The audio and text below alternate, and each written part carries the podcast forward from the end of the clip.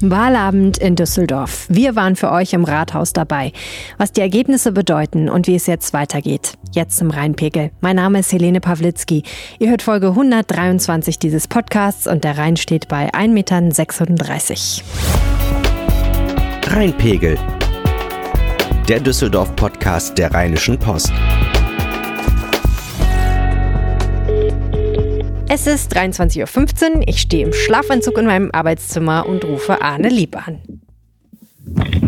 Helene. Hi, Arne. Na, wie geht's? Äh, mir raucht ein bisschen der Kopf. Okay, willst du mal dein Handy zücken und dich selber aufnehmen? Ja, ich habe das natürlich schon als alter Podcast-Profi hier liegen. Dann mache ich das jetzt an. Sprachmemo läuft. Sehr gut. Ja, Arne, das, der Wahlamt ist fast vorbei, oder? Ja, ja, ja. Ich will mal so sagen, bis die letzte Briefwahlstimme ausgezählt ist, ist auch der Journalistenabend nicht vorbei und es hakt irgendwo bei den letzten 20 Briefwahlbezirken. Da geht es überhaupt nicht mehr vorwärts. Ist das so? Ja, das war ja erwartet worden wegen der vielen Briefwahl, dass es länger dauert, aber jetzt gerade nervt es ein bisschen. Aber ich glaube, die großen Tendenzen sind klar. Also lass uns lieber darüber reden. Wir hoffen mal, dass die inzwischen hier alles zu Ende zählen. Bitte, also die großen Tendenzen. Lass uns die großen, die großen Bogen spannen. Wer ist der Gewinner heute Abend? Der große Gewinner dieses Abends ist Stefan Keller, der CDU-Oberbürgermeisterkandidat, der nicht nur äh, vor dem Amtsinhaber liegt, sondern sogar ganz schön deutlich vor dem Amtsinhaber liegt. Also gerade sind sechs Prozentpunkte, die er vorne liegt, also so 33 zu 27. Das ist schon ordentlich. Hm. Wenn man bedenkt, dass zum Beispiel Thomas Geisel 2014 im ersten Wahlgang noch deutlich hinter dem damaligen Amtsinhaber Dirk Elbers lag und dann die Stichwahl deutlich vor, mit deutlichem Vorsprung gewonnen hat, muss man sagen, die Ausgangsposition ist schon sehr, sehr gut. Ja, okay. Und die CDU im Rat? Ja, die CDU im Rat hat ähm, es schon wieder nicht geschafft, ihr Ergebnis wiederzuhalten, wieder leicht verloren. Die haben das letzte Mal auch schon leicht verloren. Also die haben eine ziemliche Abwärtstendenz, die aber immer so ein bisschen darüber kaschiert wird, dass sie immer noch die stärkste ähm, Fraktion im Rat bilden. Also diese Zersplitterung der Parteienlandschaft schreitet schon voran. Ähm, also es gibt nicht mehr diese großen Blöcke wie früher. Aber die CDU ist da bis jetzt so der Einäugige unter den Blinden. Wenn wir jetzt gleich über die SPD reden, muss man einfach sagen, die CDU ist natürlich schon die dominante Kraft hier. Hm. Bei der SPD ist es ja so, dass sie schon recht deutliche Verluste eingefahren hat, aber man hatte heute Abend das Gefühl, sie haben Schlimmeres erwartet.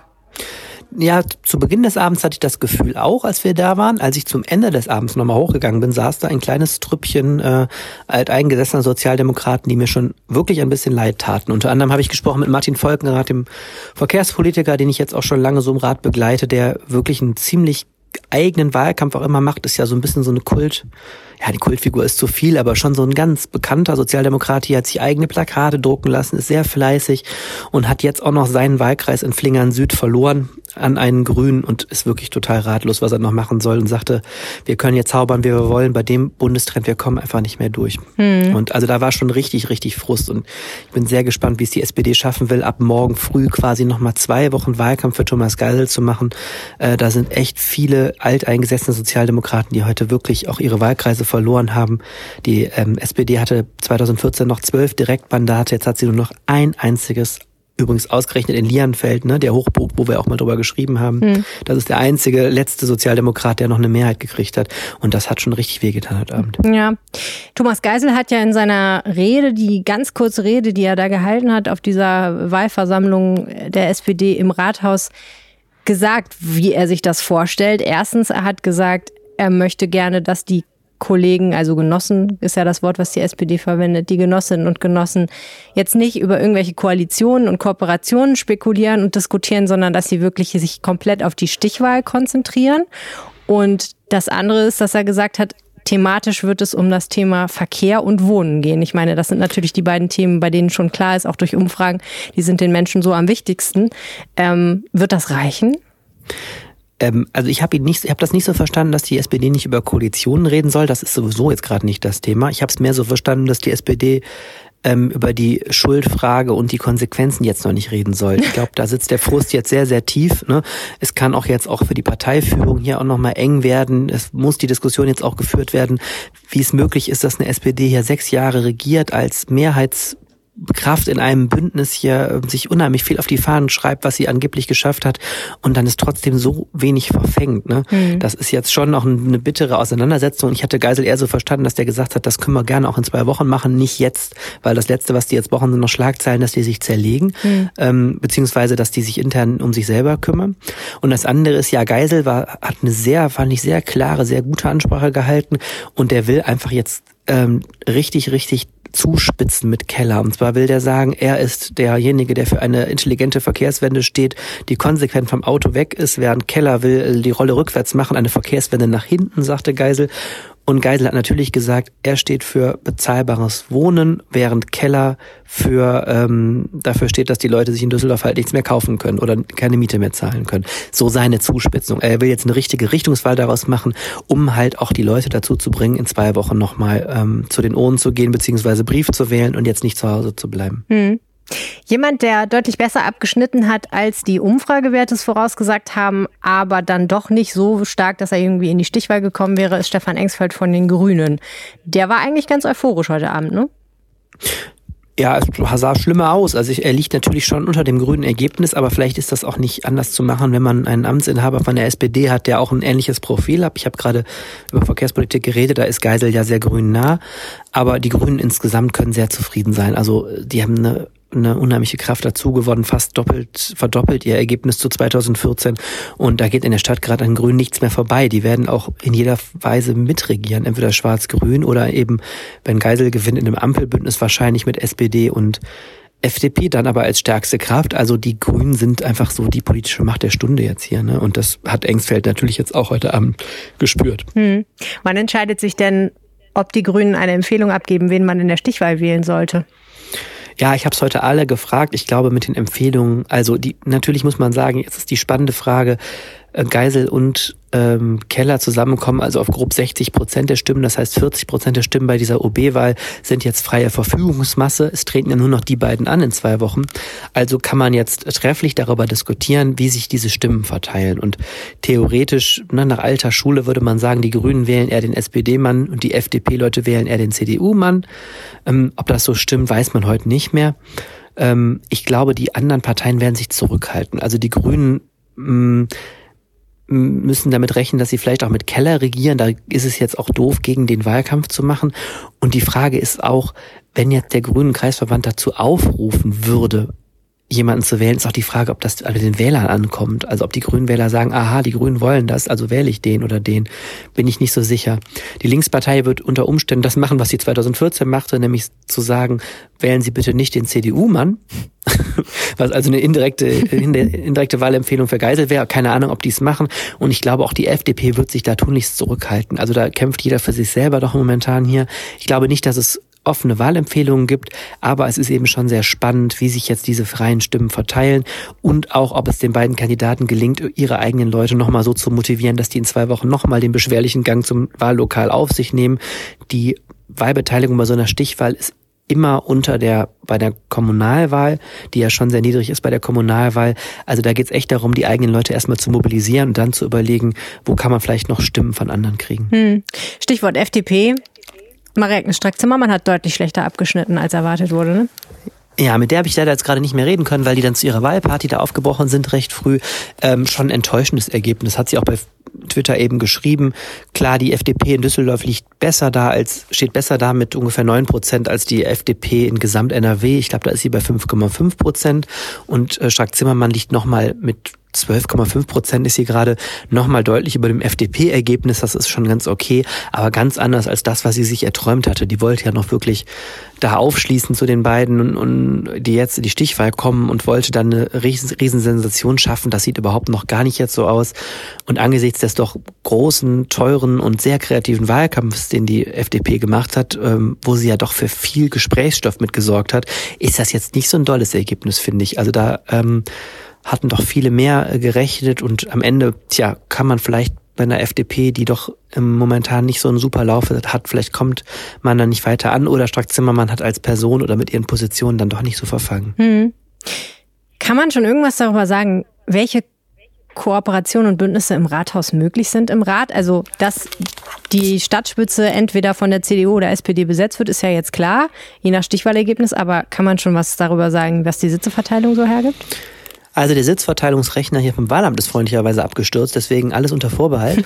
ähm, es ist so, dass ähm, es ist so, dass es davon abhängen wird in erster Linie, wer die Stichwahl gewinnt. Also wenn Stefan Keller von der CDU die gewinnt, ist ein schwarz-grünes Bündnis sehr wahrscheinlich. Sollte Geisel doch noch gewinnen, dann würde es auch reichen für das Ampelbündnis SPD, Grüne, FDP. Mit dem Unterschied, dass die Grünen die stärkste Kraft wären. Und ähm, das gibt keinen Automatismus, dass das so ist. Aber der Oberbürgermeister ist sehr mächtig. Insofern ähm, ist, es, ist man klug beraten, nicht jetzt gegen den Oberbürgermeister zu regieren. Aber das äh, wird alles diese Stichwahl zeigen und das ist alles jetzt nicht Naturgesetz, dass das so kommt. Also es wird jetzt sicherlich schon mal hinter den Kulissen geredet werden und äh, man wird die Entscheidung in zwei Wochen sehen. Für Rot-Rot-Grün würde es nicht reichen, ne? So wie es jetzt aussieht, glaube ich nicht, ne. Okay. Ja, gibt es sonst noch irgendwas, was dich heute Abend überrascht, erschreckt oder erfreut hat?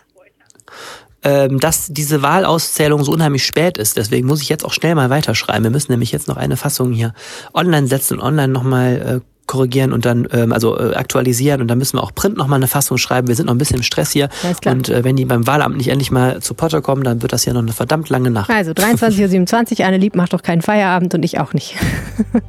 Alles klar, viel Spaß beim Zusammenstellen dieses Podcasts. Ich freue mich drauf. Ich mich auch. Mach's gut. Mach's gut, Tschüss. bis morgen. Ciao. Keller als Spitzenreiter in der Stichwahl, die Grünen mit deutlichen Gewinnen im Rat, die SPD mit deutlichen Verlusten. Manches von dem, was wir am Ende des Abends wissen, das hätte man am Anfang schon ahnen können. Wenn auch vielleicht nicht alles. Trotzdem fand ich den Abend im Rathaus echt spannend, denn interessanter noch als die Ergebnisse an sich ist ja, wie die Politikerinnen und Politiker mit diesen Ergebnissen so umgehen. Also was sie so sagen, wenn man sie danach fragt. Zwei Fragen stellen sich jetzt. Wer gewinnt die Stichwahl? Und welches Bündnis bildet sich im Rathaus? Und der Job des Journalisten besteht halt darin, an so einem Wahlabend einfach zu beobachten und zu interpretieren und vielleicht auch mal die eine oder andere fiese Frage zu stellen und zu gucken, ob man jemanden ein bisschen aus der Reserve locken kann. Ich dachte, ich nehme euch mal mit durch diesen Abend, damit ihr euch selbst ein Bild machen könnt. Es muss ja nicht sein, dass nur Anne und ich irgendwie wild herumspekulieren, oder? Also, es ist 17.51 Uhr und ich trage noch einigermaßen anständige Klamotten, keinen Schlafanzug. Dieses Jahr ist am Rathaus alles ein bisschen anders als sonst zur Kommunalwahl. Der Zugang ist nämlich wegen Corona deutlich limitiert. Erster Gang also zum Akkreditierungszelt. Hallo, Havlitzki. Ja. Alles gut? Ja. Ah, genau, dann bekommt ihr ein Pressebändchen. Äh, wir organisieren das mit dem Raum gerade noch. Kaum drehe ich mich um, steht da ein Pressepulk, okay. mittendrin Anne Lieb und davor die FDP-Kandidatin Marie-Agnes Strack-Zimmermann, strahlend. Strack-Zimmermann ohne Maske. Super. Für den Live-Blog. Für den Live-Blog. Ach ja. Apropos den Live-Blog. Ein Sommerabend. Sorry, ich muss mal kurz. Leben geht weiter. So, sind die Fotos schön geworden? Welche? Jetzt die? Ja, jetzt just die. Das sehe ich ja erst nachher. Wie sehen Sie das nachher? Wenn ich meinen Film entwickelt habe. Hoffentlich ist einer drin. Jetzt, wo ich so in etwa auf das Niveau des Smalltalks eingestimmt bin, das mich heute Abend erwartet, traue ich mich auch ein bisschen ins Rathaus. Die RP-Kollegen haben ein paar Tische und Stühle auf dem Flur der Räumlichkeiten von Bürgermeister Friedrich Konzen zugeteilt bekommen. Als ich drin bin, winkt mir Arne von draußen durch eine Glastür, ich soll ihm aufmachen. Der Clou ist, die Tür geht von außen nicht auf. Sie suchen gerade nach einem Keil. Ich wollte gerade sagen, irgendwas müssen wir dagegen tun. Sonst wird es ein trauriger Abend, wenn wir einmal alle draußen sind. muss mal einer hier sein. Hi Olli, du pass auf, das, macht jetzt keinen Stress, wir können alle nicht mehr schreiben. Im gesamten Rathaus herrscht Maskenpflicht. Die Fraktionen haben jeweils Räume zugeteilt bekommen. Je nach Größe der Räume dürfen mehr oder weniger Menschen hinein. Corona halt. Wir steigen die Treppe hinauf in den Raum der SPD. Das ist heute übrigens Arnes Revier. Arne, magst du mal ganz kurz erklären, wie das hier im Rathaus heute funktioniert? Ähm, wenn du mich verstehst durch meine Maske, die ich mir natürlich aufgesetzt habe. Ähm, ja, hier ist heute anders als sonst äh, begrenzter Einlass und man muss sich unten richtig akkreditieren, hat so ein Bändchen. Und äh, im Haus ist Bewegung nur mit Maske und dann äh, haben die Fraktionen jeweils einen Saal zugeteilt gekriegt und äh, da haben die das Hausrecht. Also ich bin jetzt bei der SPD hier im großen Sitzungssaal. Ähm, die haben also eine begrenzte Teilnehmerzahl, aber hier ist die Maskenpflicht offensichtlich äh, nicht gegeben, wenn man sich auf Distanz hält. Und man guckt gerade ja relativ beiläufig, die ersten Prognosen ist gerade 18 Uhr, aber zu Düsseldorf direkt gibt es ja keine. Aber der Landes... Ja, weiß ich auch nicht. Der WDR hat irgendwie Köln und Dortmund ausgewählt. Ähm, wahrscheinlich so wegen Proports. Ne? Eine Ruhrgebietsstadt, eine rheinische. Ja, wir sind nicht dabei. Aber der Landestrend, die Sozialdemokraten waren ganz froh, die sind nämlich hier etwas vor den Grünen noch im Landestrend. Ich glaube, das ist schon angesichts der düsteren, des düsteren Bundestrends ist das, glaube ich, schon ganz anständig. Aus Sicht der SPD.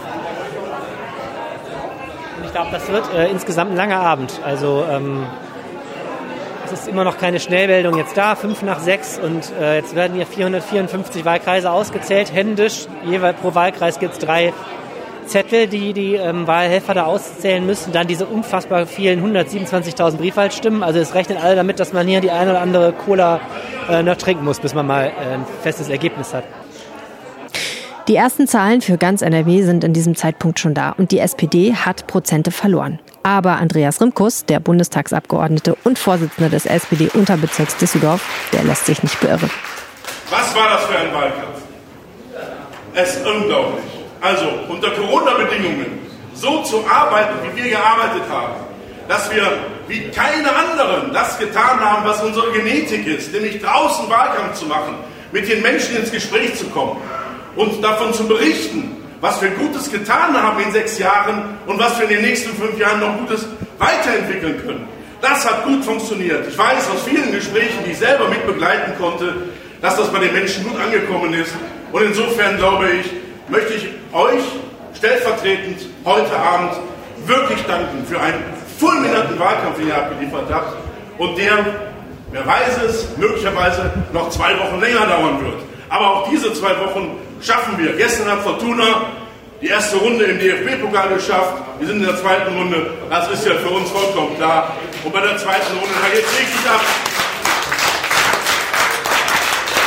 Also ehrlich, so viel Jubel hätte ich gar nicht erwartet.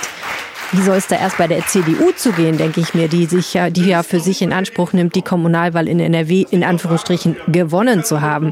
Ich mache mich also auf in den Saal, der den Konservativen zugeteilt wurde und der noch mal einiges größer ist als der der SPD und muss feststellen, die Stimmung dort ist eher, sagen wir mal, gesetzt. Ich treffe einen alten Bekannten, André Tischendorf, den jüngsten Ratskandidaten der CDU in Düsseldorf, den ich vor Wochen für den Rheinpegel interviewt habe. Hallo. Na, Jetzt die Stimmung aber sehr moderat. Ja, ich bin auch doppelt aufgeregt gerade als junger Kandidat bei meiner absoluten Premiere. Und aber so insgesamt kann sich die CDU doch jetzt schon eigentlich im Landesschnitt freuen. Ich dachte, hier ist mehr Party. ja, der Landesschnitt ist, ist natürlich super. Und jetzt gucken wir mal, wie das hier in Düsseldorf ausfällt. Aber ich bin sehr optimistisch. Wir müssen aber noch ein bisschen aufgeregt bleiben, wahrscheinlich ein paar Stunden. Ne? Ja, genau. Wir haben schon gehört, dass das ein bisschen länger dauert, auch noch mit den vielen Briefwahlstimmen dieses Mal. Und ich hoffe, dass wir dann, dann aber doch relativ früh noch erlöst werden. Ist das Ihr erster Wahlabend im Rathaus eigentlich? Ja, genau, das ist mein erster Wahlabend richtig im Rathaus, weil bisher war ich immer Wahlleiter oder halt Wahlhelfer und war dann immer eingebunden. Und wenn ich dann hier ankam, war immer schon die Messe gelesen. Und jetzt bin ich zum ersten Mal auch schon nachmittags mit dabei und bin mal gespannt, wie das hier, hier alles abläuft. Und wie vertreibt man sich so die Zeit? Ja, wir sind jetzt gerade erst hier angekommen, schauen jetzt mal ein bisschen auf die ersten Prognosen. Und ja, tauschen uns noch mal ein bisschen aus über die letzten 24 Stunden jetzt und hoffen dann, dass es ziemlich schnell jetzt gleich zu den Ergebnissen kommt. Kann noch ein bisschen dauern. Ja. Viel Spaß. Vielleicht danke, danke. Uns noch mal, ne? Sehr gerne. Vor der Tür treffe ich Arne wieder und einen anderen alten Bekannten. Hier kannst du den möglicherweise künftigen Oberbürgermeister noch aufmachen, eine Wasserflasche. Tatsächlich. Wie kommt's? Hallo, Herr Keller. Hallo. Wie läuft's? Es läuft gut. Also ich meine, noch ist ja nichts passiert für heute Abend, außer einem Landestrend, der, wie ich finde, für die CDU sehr ordentlich aussieht.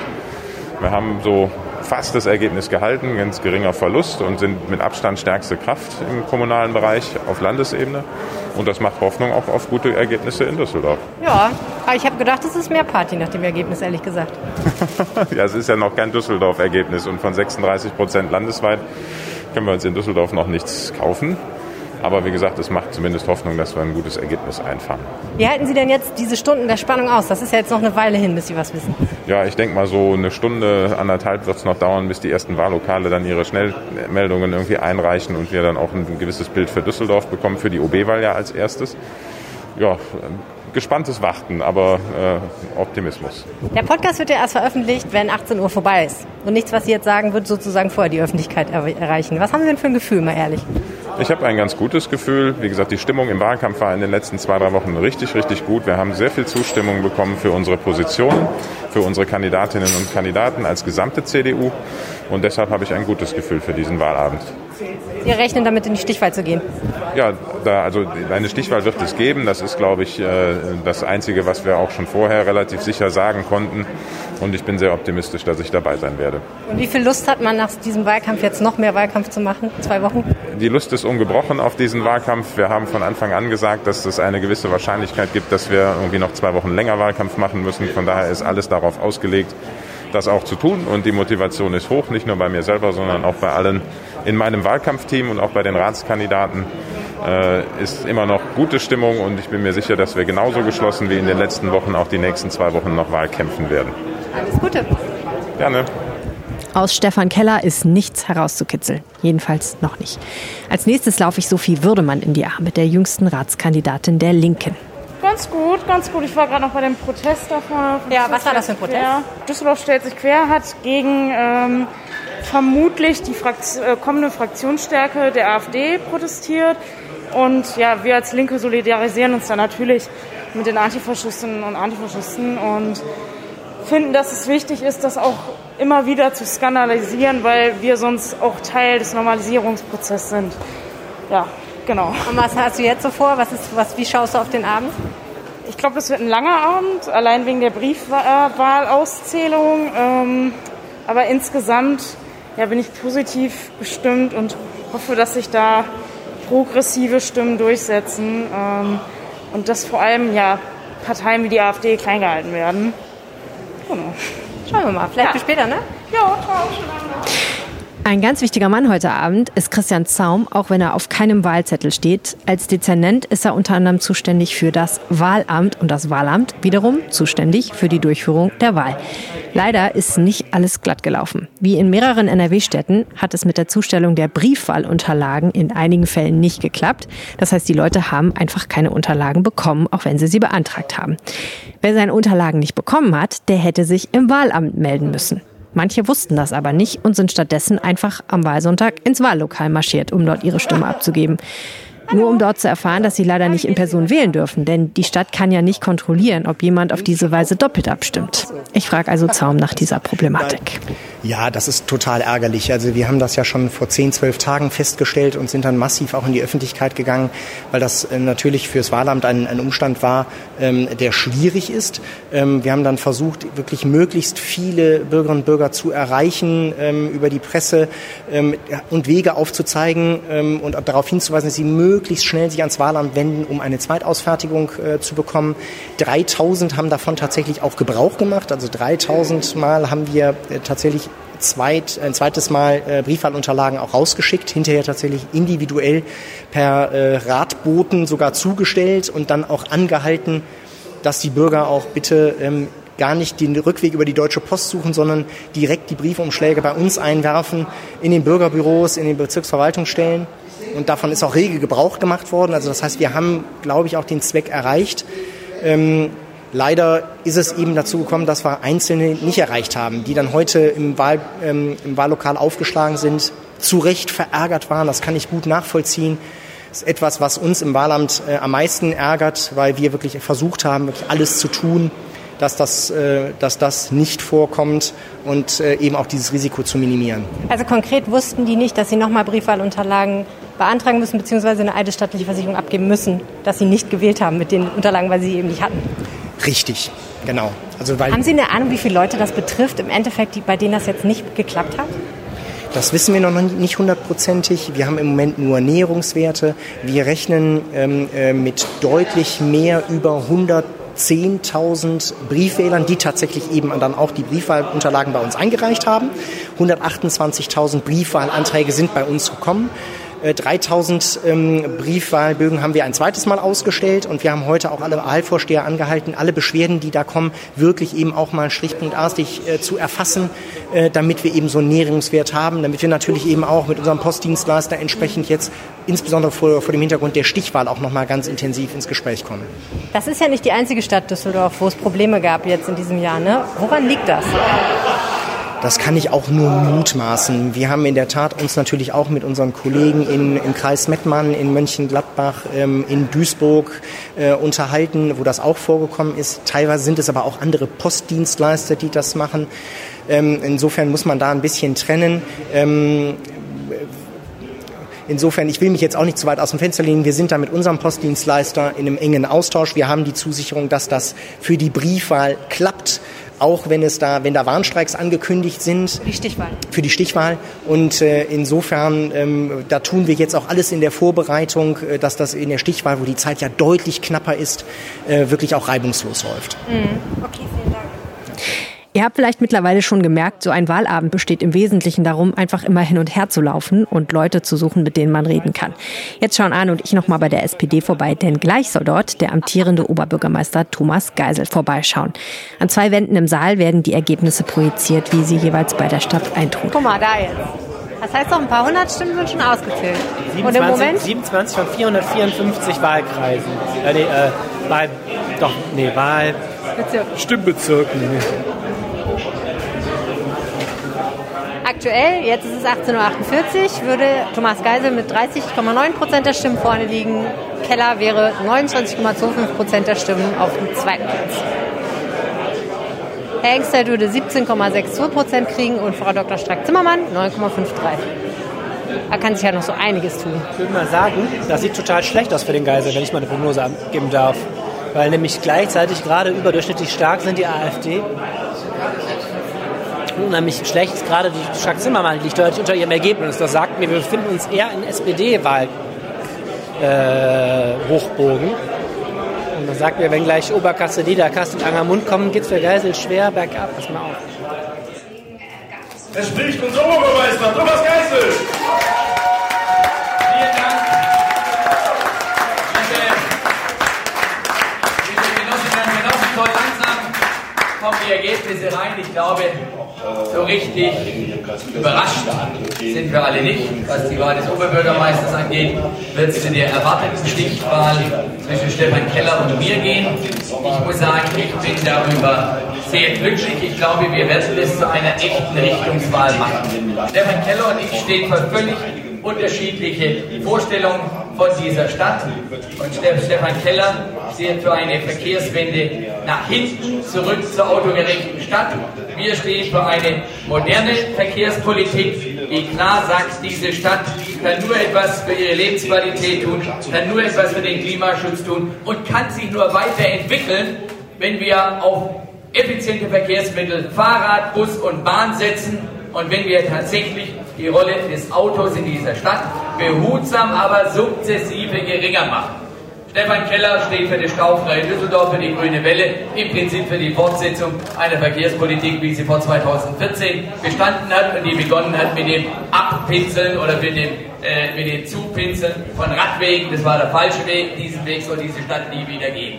Und Stefan Keller hat nichts zum drängenden Problem Wohnungsbau gesagt. Er hat im Prinzip gesagt, es ist eine Sache der regionalen Zusammenarbeit. Dirk Elber sagte das mit etwas anderen Worten, wer sich Düsseldorf nicht leisten kann, der sollte halt im Umland eine Wohnung finden. Das ist nicht unser Konzept. Wir stehen für die Großstadt für alle. Wir stehen für den sozialen Zusammenhalt, für das Miteinander in dieser vielfältigen Stadt. Und dafür werden wir kämpfen die nächsten 14 Tage.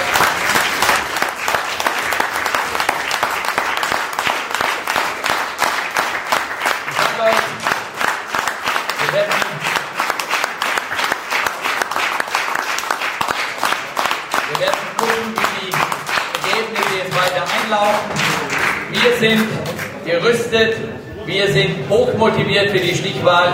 Ich zähle auf eure Unterstützung. Lasst uns noch mal 14 Tage richtig zeigen, wie Wahlkampf geht. Lasst uns nicht müde werden da 24-7, zwei Wochen lang. So machen wir Wahlkampf und am Schluss wird diese Stadt wieder unter sozialdemokratischer Führung sein. Vielen Dank.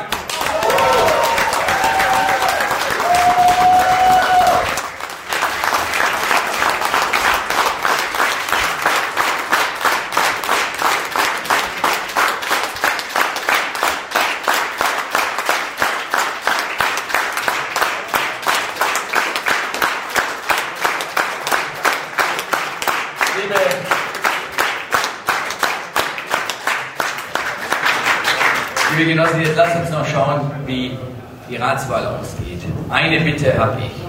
Lasst uns die nächsten 14 Tage uns auf die Stichwahl konzentrieren. Lasst uns nicht irgendwelche Szenarien durchchecken, welche Kooperationen möglich sind. Wir wollen die Führung in dieser Stadt behalten und auf dieser Grundlage kann man dann auch Politik im Rat machen. Meine Bitte an euch, 14 Tage jetzt wirklich Konzentration auf die Spitzenamt in dieser Stadt. Das dürfen wir nicht abgeben. Ich glaube, wir sollen dafür sorgen. Sechs Jahre sozialdemokratische Führung haben diese Stadt gut getan und diese Stadt verdient es, weitere fünf Jahre von einem Sozialdemokrat regiert zu werden. Vielen Dank.